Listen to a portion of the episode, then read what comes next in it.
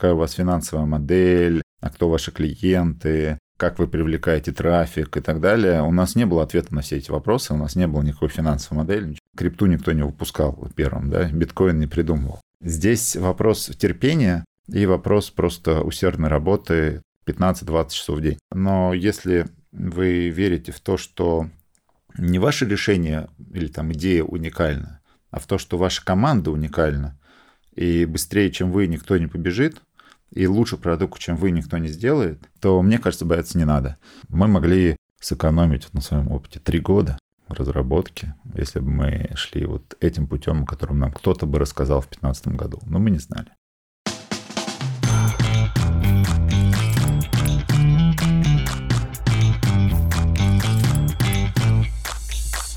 Привет, Аня. Привет, Настя. Рассказывай, у тебя какие-то есть новости, я знаю. Так нечестно. Почему я сразу? Это очень стрёмно, типа, давай, рассказывай. Ну ладно, хорошо. У меня запустился новый подкаст. Это очень классный проект, он молодежный. Кстати, первым гостем там была, не поверишь кто, Лена Павельева, которая была у нас примерно год назад. Это подкаст о профессиях, его ведут ребята, которые также являются студентами второго курса. Они прям абсолютно разные, и очень классное взаимодействие получается внутри подкаста. Мы там обсуждаем, как вообще должен осуществиться вход в профессию, как люди пришли к тому, к чему они пришли. У нас сейчас была Маша Бородецкая, основательница синхронизации. Кстати, я год назад ее очень хотела позвать в наш подкаст. И вот она пришла в другой подкаст. Не знаю, такой классный проект, и мне очень нравится его реализация, поэтому я не могла этим не поделиться в нашем подкасте. Ребята, если кто-то хочет послушать, я уверена, что кто-нибудь захочет послушать. Как называется? «Мама, хочу стать». Мы приложим ссылочки в описании. Я думаю, что я отправлю даже в наш телеграм-чатик какую-нибудь ссылочку, чтобы не захламлять э, наше описание. Поэтому, кто захочет, переходите, послушайте. Первые выпуски уже доступны там по ссылке. Мне прям очень нравится то, как получается продакшн, и то, как ребята между собой общаются. И главное, что, блин, мы действительно узнаем что-то больше о профессии. Например, я офигеть как узнала о медицине, потому что во втором выпуске нашего подкаста врач Алексей Водовозов, он известный публицист и журналист, бывший медик, и он очень классные, интересные факты рассказывал, не просто из своей жизни, но и, в принципе, из врачебной практики, например, как он принимал роды в самолете. Короче, я сама в восторге от того, что получается, и поэтому, конечно же, хочу этим поделиться с ребятами. Какие у тебя новости? Рассказывай. У меня не такие хорошие новости, потому что выпуска два назад я сказала, что ура, я нашла инвестиции на свой проект. Так вот, я их не нашла. Чтобы вы понимали, да, жизнь предпринимателя, да, буквально пару дней назад э, нам отказали, поэтому сейчас все будет по новой. Но на самом деле, вот знаете, уровень стрессоустойчивости, когда тебе говорят, что нет, мы не дадим тебе денег, а ты такая, ну ладно, хорошо, пойду дальше искать. И как бы у тебя внутри уже даже особо ничего не шевелится от этого. Мне кажется, это уже какой-то новый level, серьезно. Я чуть-чуть, конечно, расстроилась, а, потому что, ну, опять нужно много усилий будет предпринять, но в целом я не отчаиваюсь. Настя, я знаю, куда тебе нужно пойти. Теперь тебе нужно пойти в акселератор. Ух ты, как ты красиво подвела, а мы даже не планировали. Да, сегодня тема выпуска акселераторы. Я Честно, немного о них знаю. Вот скажи, ты что-то знаешь об акселераторах? Я не знала, пока мы не пообщались с нашим гостем. Серьезно, я вообще не знала, что это такое, как это устроено. Ну, то есть я знаю, что есть какие-то венчурные фонды, которые просто дают денег, э, ну, типа инвестиции в какой-то стартап, в какой-то бизнес. Но то, что есть такие программы прям у крупных больших бизнесов, когда они ищут себе какие-то новые стартапы, чтобы внедрить их в свою большую компанию, типа МТС и другие классные большие проекты, что вообще такое бывает. Короче, у меня просто расширяются границы сознания каждый эпизод нашего подкаста. Да, я с тобой абсолютно согласна. У меня было примерное представление об акселераторах. Мне казалось, что это такая, не знаю, учебный хаб, где можно запить свой стартап, например, и получить какие-то деньги. Вот нам сегодня Кирилл рассказал, какие бывают акселераторы, в каких они участвовали и что действительно можно получить. И как попасть в Силиконовую долину. Да, да, да, да, да. А я кинула клич в наш телеграм-канал кто у нас участвовал в акселераторах. Оказалось, что целых э, два человека откликнулись и написали мне о своем опыте. Одна девушка, вот Валерия, она сейчас проходит э, как раз обучение в акселераторе, она по фэшн-истории запускает свой маркетплейс э, для шоурумов. Офигеть, даже акселераторы по моде есть. Также нам Иван написал про то, что он участвовал в акселераторе. В общем, ребята, если хотите больше узнать об этом, переходите в наш чатик, Там вы можете пообщаться с ними и задать им вопросы, потому что мы реально не супер компетентны в этой теме, но зато у нас классная комьюнити уже формируется из ребят, которые в различных областях бизнеса своего рода профессионалы. Блин, мне очень нравится. Вот, а сегодня Кирилл поделится своим опытом, расскажет о своем стартапе, потому что у него очень интересный путь. Да, у него на самом деле очень прикольный бизнес. Я вообще не знала тоже, что такое может существовать, но когда он рассказал про то, как они к этому пришли, я подумала, что это очень логичная и органичная история. Так, подожди, давай представим нашего гостя. Мы, мы не рассказывали, а, чем занимается Кирилл и его компания. Кирилл — предприниматель. У него есть IT-компания Докзила. Докзила — это что, Аня? Что такое Докзила? Докзила — это сервис по формированию автоматических документов. Даже это не конструктор документов, это такой сервис, на котором вы сможете любой договор, ну, Кирилл про это лучше расскажет, но я так немножечко вкратце, как я это поняла своими словами. Любой договор, который вы заполняете обычно ручками, у них автоматизирован на сайте. То есть вы забиваете нужные параметры и можете любой договор сделать в автоматическом режиме. И документ сам формируется, и даже можно в режиме онлайн подписать договор между обеими сторонами. Это супер классная штука для автоматизации вашего бизнеса. Все, Аня, ты молодец, ты все правильно рассказала. Да, ну все, пишем.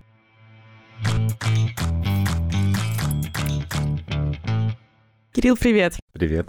Расскажи пару слов о себе и о своей компании. А, я Кирилл Буряков, я а, управляющий партнер юридической компании Lex Barelis и а, один из фаундеров и CEO компании Dagzilla, технологическая компания, которая развивает платформу для подготовки, согласования и управления документами, и мы помогаем нашим клиентам ускорить несколько раз подготовку документов, и та же самая команда клиентская может за единицу времени делать больше сделок, соответственно, больше зарабатывать и показывать лучшие результаты как по выручке, так и по доходности. Так, это все очень сложно сейчас было. Так, а, оби... а теперь русским по белому для всех. Расскажи на каком примере, что вы делаете, что делает компания? Что мы делаем? Представьте, что вам надо подготовить договор э, с фрилансером на обработку вот э, аудиоинтервью какого-нибудь подкаста, да? Вам нужно заключить с ним договор. Что вы делаете? Вы открываете word файл и начинаете создавать документы или с нуля, или у вас есть какой-то шаблон, вы его руками заполняете, думаете, какие положения договора поменять, какие не поменять и так далее. Тратите на это время. Ну, как минимум час посидели, что-то там позаполняли.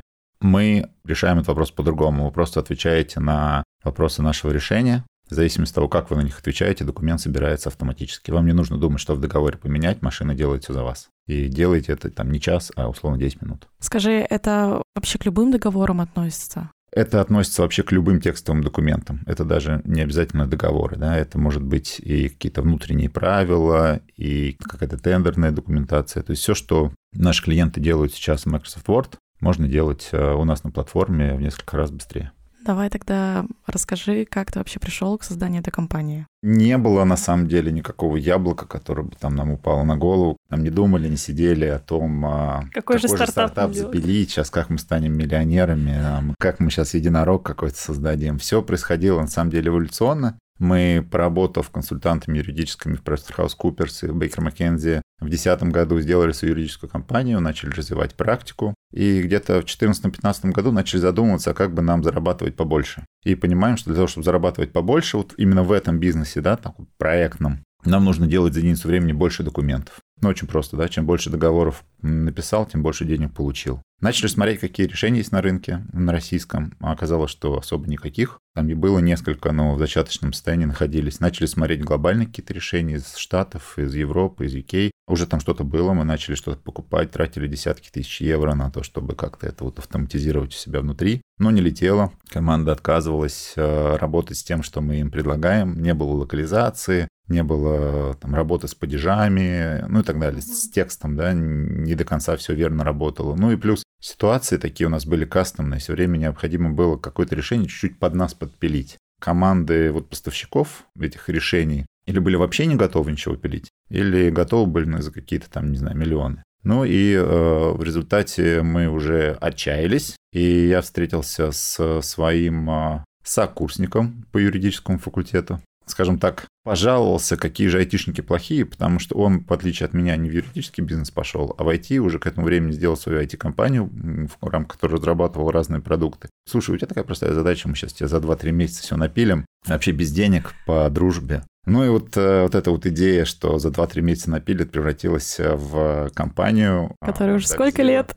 Которая уже с 16 года, с 5 лет, да. да 5 лет развивает этот продукт. Э, и, наверное, вот мы только в конце прошлого года, в начале этого года начали как-то быстро расти. А до этого собрали все шишки, которые собирают стартаперы, особенно те, которые изначально делают какой-то проектный бизнес когда ты зарабатываешь на том, что консультируешь или делаешь какие-то уникальные проекты для своих клиентов. А когда начинаешь заниматься продуктовым бизнесом, у тебя вообще мышление не настроено на этот тип бизнеса. Ну и пять лет мы, можно сказать, такой мини-MBA за свой счет проходили.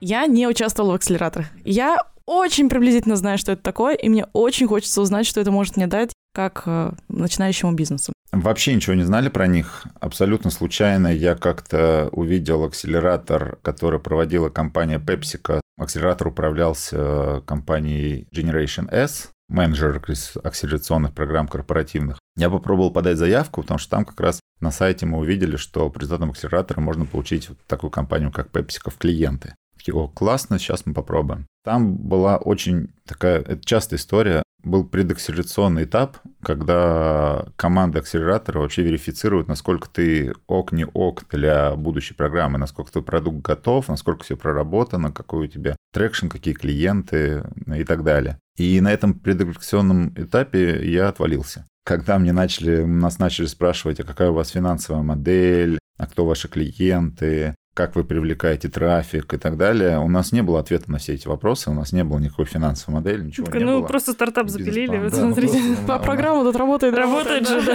У нас было какое-то решение, была какая-то команда, что-то там какие-то маленькие клиенты были, и все, что у нас было. У нас не было никакого плана вообще, в принципе, на перспективу. Ну и понятно, что я был не готов тратить время на то, чтобы вот это делать специально в рамках акселерационной этой истории. Ну и все, отвалились. Дальше у нас в команде был э, замечательный человек Саша Михайленко, который через какое-то время говорит, слушай, МТС запускает первый набор акселерационный, называется МТС Стартап Хаб, давай попробуем. Я рассказал про свой опыт в Generation S, говорю, слушай, так все тяжело, сложно, там столько времени, я вообще не готов. Он говорит, да вообще не вопрос, я все сам сделаю. Ну давай. Вот он как-то сам все сам сделал, напилил какие-то все вот эти финансовые модели, бизнес-планы и так далее, и он сделал. Нас пригласили на Selection Day. Это день, когда ты пичешь свой стартап перед топами корпорации, и они выбирают, там, условно, из 50 команд или там из 30 те 15, 20, 10, которые пройдут уже в акселераторы, которые будут пробовать э, внедрить свой продукт в бизнес-процесс компании. Угу. Вот расскажи теперь, как вообще устроен акселератор? Разные акселераторы устроены по-разному. То есть их на самом деле масса. Наверное, надо начать с того, что разделить акселераторы на типы.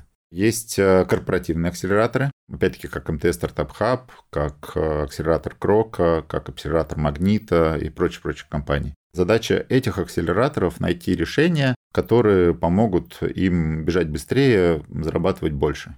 Как правило, здесь акселераторы устроены следующим образом. Есть некая образовательная часть, в рамках которой тебе рассказывают вообще, что такое Customer Development, что такое продажи, что такое Product Market Fit. Типа учат бизнесу. Учат бизнесу, да. При этом продуктовому, что очень важно, это полезно, реально полезно. Плюс учат публичным выступлениям, что тоже немаловажно. И есть вторая часть, когда у тебя есть задача найти бизнес-заказчика внутри корпорации, договориться с ним о том, а, что ты будешь вместе с ним делать в рамках своего продукта, и запустить пилотный проект, то есть потестировать, как а, твой продукт могут использовать э, команда корпорации для того, чтобы там, не знаю, какие-то показатели достичь. Но в нашем случае мы будем использовать Dagzilla, там гипотеза такая. Если мы будем использовать Dagzilla, то скорость подготовки э, наших документов вырастет в 5 раз мы, соответственно, сможем делать э, сделок с клиентами не 20 в день, а условно 100. И это выльется в то, что мы там будем зарабатывать в 5 раз больше. И вот такие гипотезы в рамках акселератора ты проверяешь за месяц, за два. Если гипотеза подтверждается, то с тобой с радостью заключают договор. Если гипотеза не подтверждается, то приехали. Спасибо, до свидания. И что очень важно, вот в таких корпоративных акселераторах пилотные проекты, как правило, платные. Несмотря на то, что ты тратишь там месяц-два на то, чтобы поработать с заказчиком, тебе это время оплачивается. То есть ты на, на входе говоришь, что я готов э, участвовать в этом акселераторе за 500 тысяч рублей, например, Если команда корпорации считает, что это окей, вы подписываете соглашение на пилот и погнали. Да? То есть помимо того, что ты протестировал гипотезу, ну, опять-таки, протестировал свой продукт, получил обратную связь от э, конечного клиента, понял, что нужно доработать, например, да, ты получил еще и деньги, что немаловажно. Ну и плюс у тебя есть возможность получить крупную компанию в качестве клиента, что открывает потом двери во многие другие похожие компании.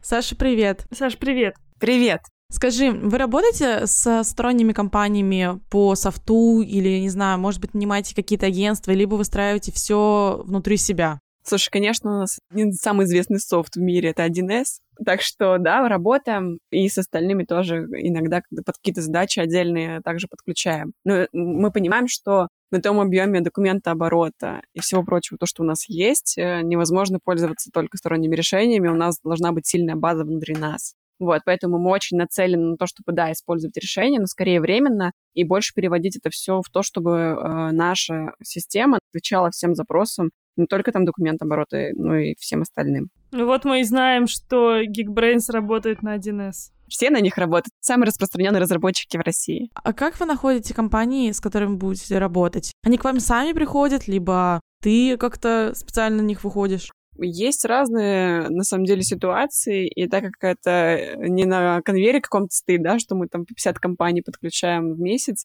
то, конечно, все индивидуально. Кто-то пришел сам, холодную дозвонились, пробились э, до тех людей, которые принимают решения. Где-то мы сами нагуглили, нашли, сделали шорт-лист, выбрали где-то посоветовали, сказали, ну, то есть наши коллеги, компании дружественные и так далее, сказали, что вот к этим ребятам можно идти, они точно помогут. Мне кажется, что это очень так не стандартно, поэтому разными способами. Очень сложно звучит, конечно. А маленьким компаниям можно как-то систематизировать этот процесс, чтобы выходить на таких крупных игроков, как вы, как, например, это делают э, наши сегодняшние гости. Они сегодня рассказывали про то, что они работают в холодную, в холодную рассылают письма. Вот можно выстроить маркетинг, чтобы работать не только на холодных письмах, а, например, еще как-то в онлайне коммуницировать с потенциальными ЛПРами компаний. Да, конечно. У нас же есть курс, посвященный B2B маркетингу, поэтому можно прийти на него, изучить э, все особенности маркетинга в B2B, как э, организовывать и проводить исследования, как разрабатывать маркетинговый план, что вообще происходит с каналами коммуникациями, как они отличаются от B2C-шных э, и привычных других. Можно прийти к нам на курс и все это внимательно посмотреть. Про разные стратегии, про контентные, про продажные, про брендинговые. Поэтому там все очень плотно в течение года рассказывается. Можно послушать и интегрировать уже после обучения к себе в компанию. Итак, у нас э, по итогу выпуска есть три инструмента, как продавать B2B. Первое — это те, что говорил Кирилл, акселераторы. Второе — это холодные продажи. И третье, то, что рассказала сейчас Саша, обучиться B2B-маркетингу и продвигаться в диджитал-пространстве. У нас прямо сегодня полный комплекс получился. Саш, спасибо тебе. Услышимся на следующей неделе. Пока-пока. До скорых встреч. Пока.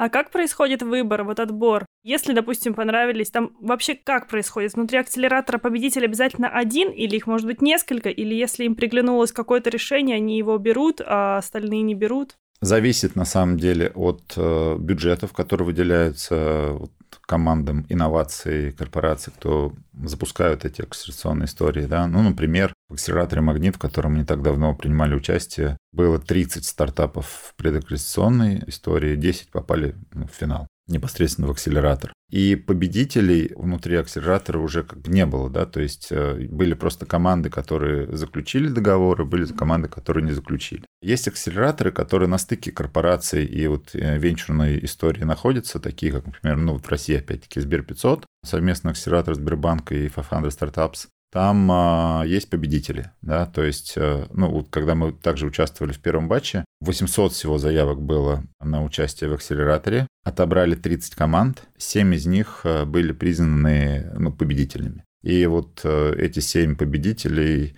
отправились на пару месяцев в Кремниевую долину для того, чтобы там протестировать, опять-таки, свои продукты, получить какую-то обратную связь там с рынка, может быть, где-то венчурное финансирование иностранное поднять. Но и часто вот таким победителям, ну и даже командам, которые вот в вот эту семерку не попали, акселераторы, которые направлены в том числе не только на корпоративную а, историю, но и на венчурную модель, да, готовы представлять финансирование. Вот как у нас со Сбербанком произошло, да, нам представили конвертзайм, ну, не намного, там на 100 тысяч долларов. На том этапе развития компании это было очень вовремя. Сам факт участия Сбера в капитале нашей компании открывал многие двери, когда ты говорил, что у нас инвестирует Сбербанк. Потенциальные клиенты становились более лояльными. Такие, о, да, прикольно, это не просто парни с улицы, а там что-то там Сбербанк проанализировал технологии, понимая, что это не бушит. И второе, Сбер очень сильно поддерживал с точки зрения пиара. Статьи, интервью, публикации, социальные сети и так далее. Это приводило к тому, что знание публикой твоего бренда, твоего продукта увеличивалось, и количество заявок, которые просто сыпятся с сайта без выстроенной модели продаж, все увеличивалось, да, то есть несмотря на то, что там по маркетингу особо ничего не делали. Вот э, за счет э, такой активности, ну, это было два года назад, мы увидели, как э, растет э, количество потенциальных клиентов, которые сами приходят. А что еще, кроме... Ну вот ты уже сказал, э, возможность заключения контрактов, пиар какая-то история. Что еще может дать акселератор?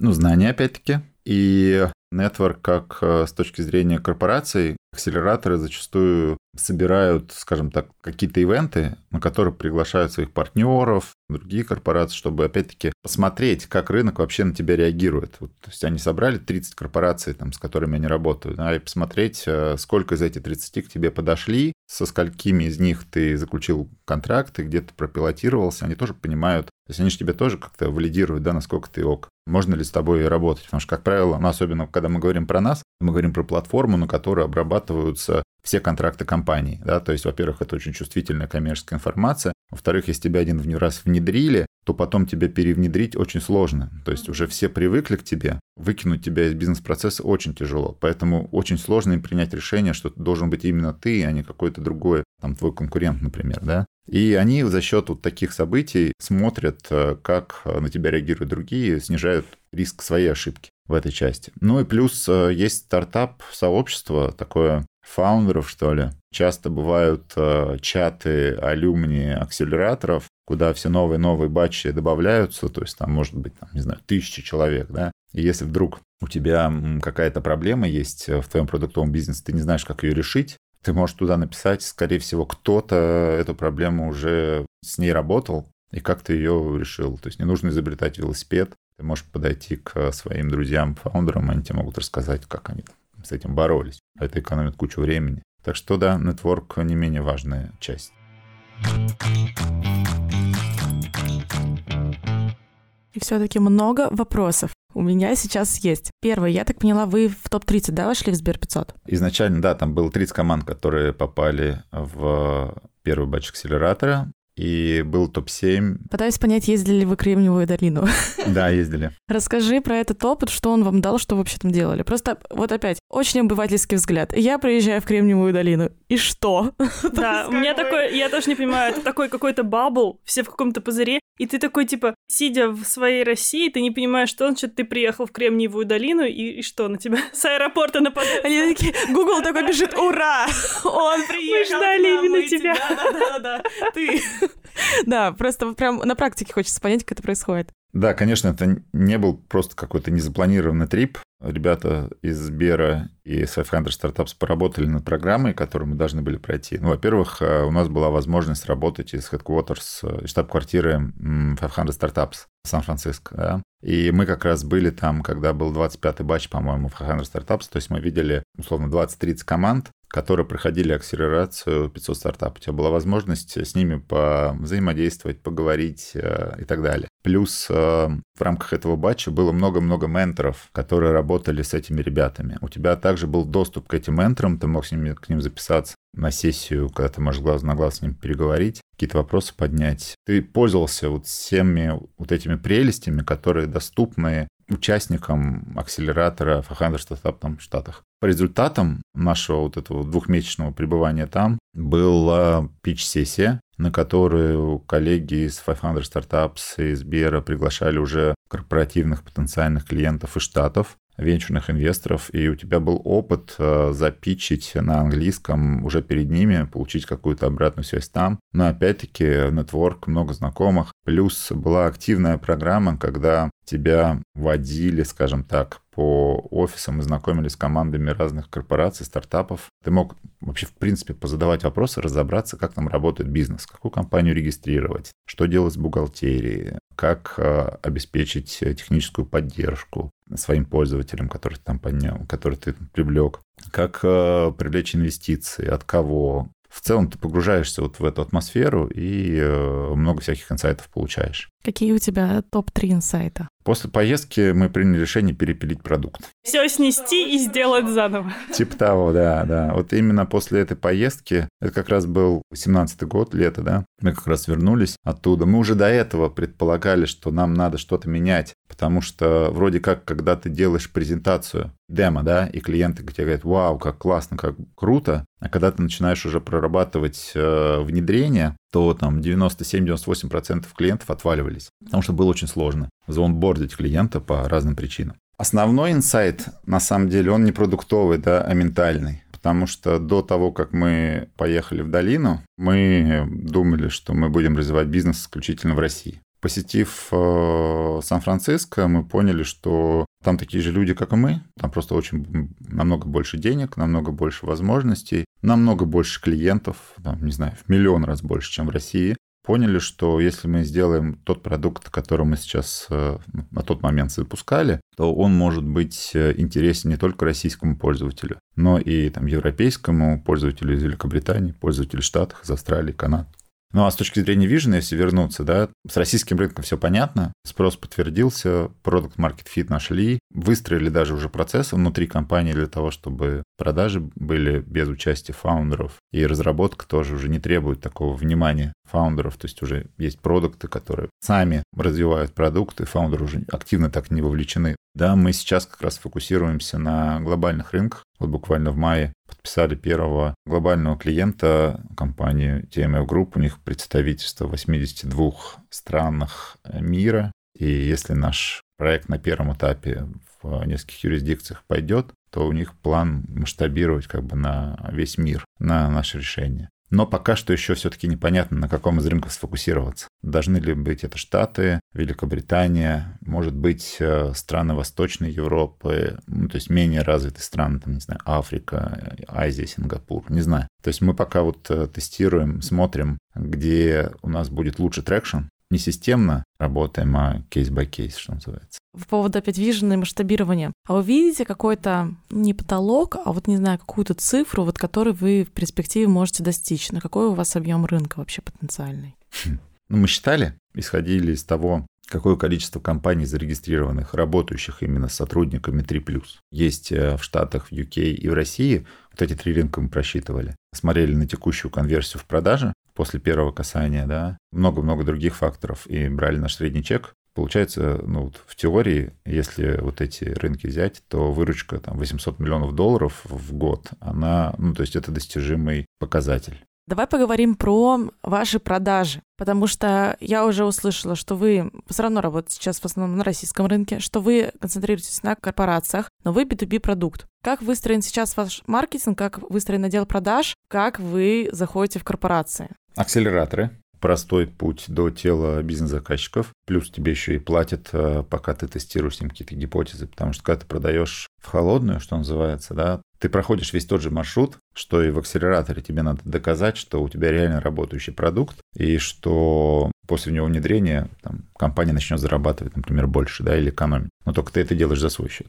В акселераторах ты делаешь это за деньги. Поэтому акселераторы мы ни в коем случае не сбрасываем со счета. Просто если раньше брать, то там количество клиентов, которые приходили из акселераторов, было больше, чем с холодных продаж, то сейчас, конечно, не так. А email-маркетинг — это, наверное, основное. Это основное направление, да, куда мы бьем. У тебя есть цифры какие-то по воронке? Прям очень интересно. Мне кажется, мы никогда да, не говорили про email или холодные воронки. 40-50% прочтения с отправленных писем. То, что люди реально читают. Открывают письма и там, кликают на ссылки, переходят тебе на сайт, что-то там происходит. Респонс, э, ну, где-то, ну, в зависимости от индустрии, от 5 э, до 20 процентов э, люди отвечают тебе на холодные мейлы. Скажи, сколько стоит ваша программа для компаний? В зависимости от сегмента. Опять-таки, берем малый средний бизнес, там средний чек 40-200 тысяч в год. Берем средний-крупный бизнес 500-2 миллиона в год. Ну и корпорации 2 миллиона слэш 20 миллионов в год. От чего это зависит? Зависит от количества пользователей, которые подключаются к системе. Чем больше людей, тем, соответственно, больше ценник. Угу. Кто у вас самый крупный заказчик? Я не буду говорить по выручке, наверное, буду брать по заключенным контрактам. Информация публичная, потому что все было на сайте госзакупок опубликовано. Почта России, Росатом, наверное, самые большие контракты. То есть Почта России внедряет инновации. Ну, на самом деле, мы вот эти проекты с Почтой России, да, там с Росатом и такими подобными, мы их рассматриваем не как основа для бизнеса, а как э, проекты, которые позволяют нам имидж, э, деньги, то есть они влияют на cash flow, появляется некая свобода. Ты наконец-то, ну, не через привлечение раундов развиваешь команду, а подписав такой, там, условно, большой договор и исполнив его, у тебя там, появляется много денег. Но фокусируемся мы все-таки на, ну, хотели бы, да, иметь много таких средних э, клиентов, с чеками, там, не знаю, миллион, 3-5 миллионов рублей в год, нежели вот там 2, 3, 10 вот таких огромных. Да, потому что это очень нестабильное. И как бы тут включается такой принцип Паретта в обратную сторону. Как бы у тебя 20% клиентов, словно говоря, генерят 80% выручки, но если у тебя отваливается один, то как бы рушится все. Да, вот еще какая история с корпорациями. Все же мечтают э, продуктовые компании что сделать? Сделать некое коробочное решение, которое ты будешь продавать, как тортики. Ты готовишь один и тот же торт, у тебя его все покупают. И ты конвейер какой-то организовал, и вот у тебя счастье наступило, да. И продуктовые компании тоже к этому стремятся, софтверные, да. То есть они пытаются сделать некий такой продукт, который не надо будет допиливать под нужды клиентов. Это работает с малым средним бизнесом. С корпорациями, вот на нашем опыте это вообще не работает. Они все уникальные, у них э, разные команды, разная корпоративная структура, по-разному выстроены бизнес-процессы, они используют разные эти решения по разным направлениям. У каждого свой менталитет, да, свое понимание, как идеально должно работать то или иное решение. То есть ты к ним приходишь, показываешь, они тебе говорят, да, слушай, наполовину подходит, но вот половину надо допилить. Типа готов? И ты такой, ну окей, ладно, я готов, да мы понимаем, что такой вот кастомный подход, он э, должен быть, особенно на первом этапе. Это, с одной стороны, плохо, но с другой стороны, это хорошо в чем? Тебе платят а, за такой кастомный подход. Условно, ты уже продаешь не по стоковой истории, а у тебя есть э, продажа лицензии, плюс вот эти вот работы по доработке продукта под нужды корпорации. Корпорации готовы за это платить. И получается, что добавляя все новые и новые фичи под потребности какой-то корпорации, ты тем самым увеличиваешь возможности своего коробочного решения. Я верю в то, что на каком-то этапе наше коробочное решение станет таким универсальным, что оно будет закрывать потребности любой корпорации, но вот на данном этапе это не работает. А, многие ребята боятся, ну, так как ты сейчас говорил, что боятся продать, э, размывать доли, то же самое ребята боятся участвовать в акселераторах, потому что, грубо говоря, такой даже на рынке труда, когда ты делаешь тестовые задания там куда-то, боятся, что их идею украдут, что вот придут э, большая корпорация, посмотрят, какой то классненький продукт сделал, и пойдет у себя то же самое сделает. Что ты думаешь по этому поводу? Ну, наверное, такая проблема есть. Наверное, фаундеров можно разделить на тех, кто топит за акселератор, и тех, кто говорит, что ни в коем случае. Особенно про корпоративные, да, то есть мы не берем сейчас акселераторы венчурные, задача которых найти стартап для того, чтобы дать им денег, денег чтобы да. те выросли, и потом сделать эксит и заработать много-много, потому что это не их история. Если говорить про корпоративные акселераторы, да, такая фобия реально у многих есть. И да даже мы сталкивались несколько раз с ситуацией, когда корпорации пилили что-то похожее на нас параллельно используя Dagzil. В одном из случаев проект еще продолжается, во втором случае он был закрыт. Полгода назад, 9 месяцев его закрыли. Я связываю это с тем, что руководители команд корпораций про деньги, да, есть два варианта, да, или инвестировать то есть надо создать команду внутри корпорации, платить всем зарплату, чтобы они создавали продукт с нуля. При этом непонятно, смогут они его создать или не смогут. Кто-то завтра может из них уволиться, еще что-то может произойти, качество продукта может страдать. Даже когда такие истории возникают, на рынке всегда, как правило, есть конкуренты, да, и смотришь просто, как бежит твоя команда, как бегут конкуренты, даже не с точки зрения бизнес-показателей каких-то, а с точки зрения именно качества продукта. И ты понимаешь, что твоя команда отстает. Здесь есть основания для переживаний, но если вы верите в то, что не ваше решение или там идея уникальна, а в то, что ваша команда уникальна. И быстрее, чем вы, никто не побежит, и лучше продукт, чем вы, никто не сделает. И если у вас решен вопрос финансирования, да, то есть у вас не стоит э, на повестке дня, что через два месяца вы развалитесь, а корпорация будет делать то же самое, что и вы, и в результате сделает, да, но вы просто не сможете с ней конкурировать в силу того, что у вас ресурсов не хватает то, мне кажется, бояться не надо. Мы всегда, когда участвуем в акселераторах, публично рассказываем о нашем бэклоке разработки, куда мы движемся, какие у нас клиенты, какие у нас бизнес-кейсы, какие пилоты, какие показатели, какая у нас целевая аудитория. Понятно, что все это можно скопировать, но этого мало. Дагзила — это про execution, да, то есть, опять же, не было никакой феноменальной идеи, да, крипту никто не выпускал первым, да, биткоин не придумывал. Здесь вопрос терпения и вопрос просто усердной работы 15-20 часов в день, ну, на каком-то этапе.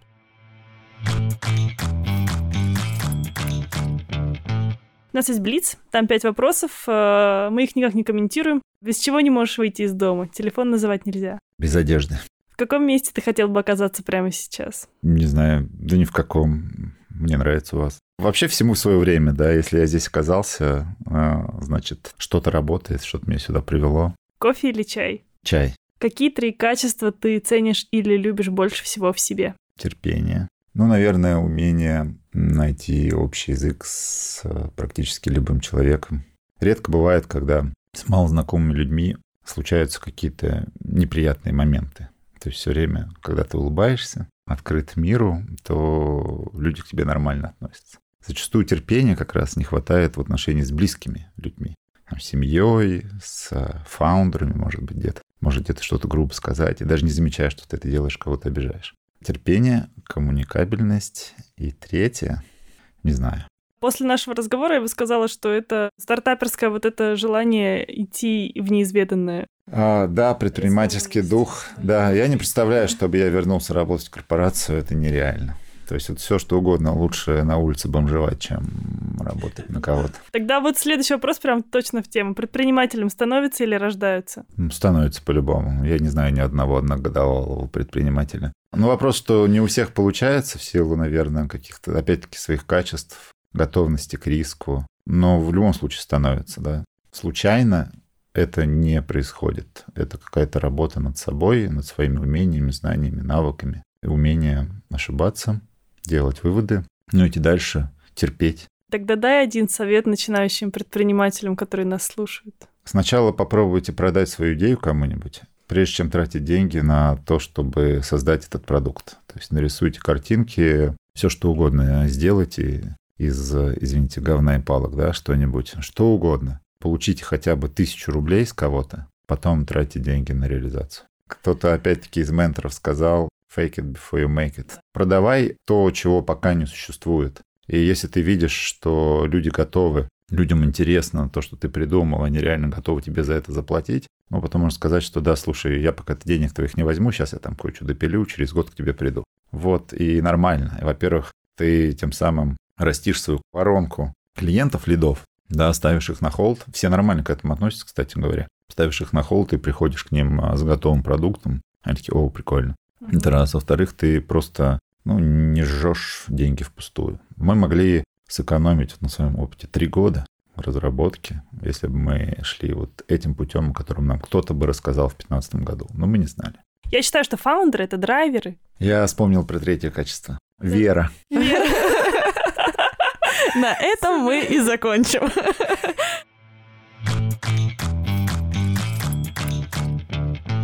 Ну что, Настя, ты уже захотела внедрить в свою компанию программу Докзила? Была бы компания, в которую внедрять. Настя, все впереди. Мы уже теперь понимаем, что надо вводить автоматизацию еще на малых оборотах, чтобы потом было легче масштабировать твою компанию. Слушай, я немного другие выводы сделала из этого выпуска. По крайней мере, я открыла для себя ди- дивный новый мир акселераторов. Я думаю, что я хотя бы поинтересуюсь этой темой. Может быть, не сейчас. Я не вижу, как на самом деле сейчас мне может помочь такая штука. Но я собираюсь все-таки делать когда-то в будущем IT-стартап, и я думаю, что это будет актуально. Просто что вот это новости. Я как бы, да, разносторонний человек. Я буду держать это на карандаше, скажем так. Мне очень понравился путь Кирилла. Мне кажется, он очень органичный, мы об этом чуть-чуть говорили в начале, да. Но у меня действительно до сих пор сидит мысль о том, какие суммы он вкладывал в свой бизнес. Вообще, наверное, для меня это история про идею про веру в эту идею. Пять лет заниматься стартапом. Ну, конечно, он изначально не позиционировался как стартап проект, но тем не менее, это круто. Ну, то есть это еще раз доказывает, что если что-то делать долго, если во что-то верить, если фаундеры верят в свой бизнес, то это точно получится. Просто нужно много гипотез, да, много времени, много гипотез протестировать. И вообще, если вам там, не знаю, не 22, а, о боже мой, 27, это еще не значит, что вы не можете стать стартапером, предпринимателем и начать свое дело. Мы вообще посмотрели с Настей, что согласно статистике Forbes, предприниматели... Средний возраст создания стартапа единорога 34 года. То есть, ребята, у меня есть 10 лет, вы прикиньте. Представляете, 34. Я так рада. Короче, можно расслабиться, ребята. Если вы еще не создали свой гигантский стартап, у вас все еще есть время. И не переживайте. Это очень терапевтически, учитывая, что у меня день рождения через э, сколько там, пять дней. Спасибо, что ты меня успокоила этой фразой. Настя, все еще впереди. Все, надо заканчивать. Э, ребят, телеграм-канал, подписываемся, подкасты наши остальные слушаем. Да, мы пробили психологическую оценку подписчиков в нашем телеграм-канале. Там было 666 человек. Моргенштерн был бы доволен. Мы хотим добить минимум до тысячи. Давайте общаться, ребята. Переходите в телеграм-чатик, общаемся там с нами. Мы можем поддержать любой ваш диалог или пообщаться о вашем или нашем бизнесе. Спасибо, что слушали нас. Э, подписывайтесь. Что еще надо сказать? Ставьте звездочки в Apple подкастах и сердечки в Яндекс Музыке. Вот звездочки очень важно. Звездочки очень важно. Очень люблю звездочки. Да. А еще мы читаем все ваши комментарии, все ваши комментарии в подкастах. И переходите в наш инстаграм собака Бизнес. Там больше классных полезных материалов, а еще мы там делимся всякими штучками приятными. До следующей недели.